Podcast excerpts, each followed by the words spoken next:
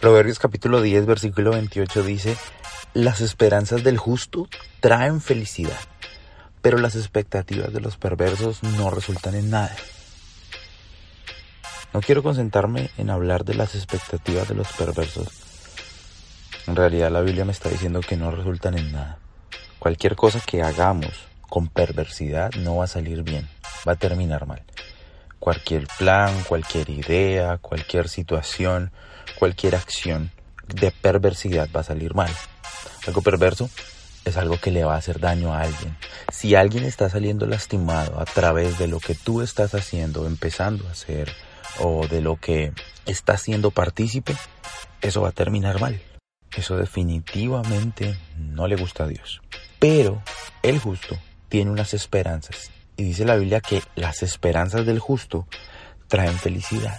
Cuando una persona está en la expectativa de algo, definitivamente tiene que alegrarse, tiene que estar feliz, tiene que estar gozoso. La sola esperanza, no el tener las cosas ya. La sola esperanza, la sola expectativa de que voy a recibir algo, tiene que poner felicidad.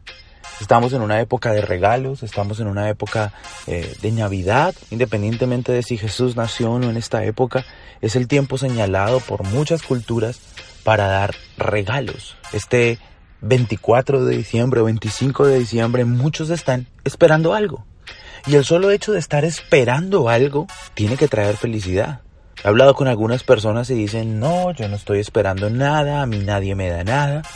E inmediatamente cuando me doy cuenta que no hay expectativa, que no están esperando nada, puedo ver en sus rostros tristeza, decepción, desilusión, soledad.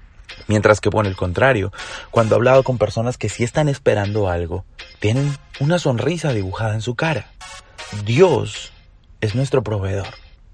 Si tú estás esperando algo de parte de Él, la mejor señal es una sonrisa en tu rostro. Si puedes alegrarte por algo, significa que ya lo tienes. Si puedes reírte, gozarte y confiar en que Dios está proveyendo para tu vida, en que viene una solución, una respuesta, algo a tu camino. Si puedes confiar en eso, ya lo tienes. Si puedes imaginarte eso que estás esperando en este momento y sonreír, ten fe, ya lo tienes. Alégrate, por favor. Es lo mejor que podemos hacer. Si tú eres un justo, solo tus esperanzas traerán felicidad.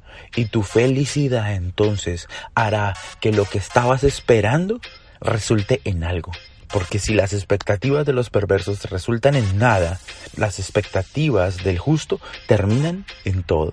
Gracias por escucharnos. Si deseas contactarnos, puedes hacerlo a través de www.flockofwolves.com o síguenos en nuestras redes sociales como Flock of Wolves Church.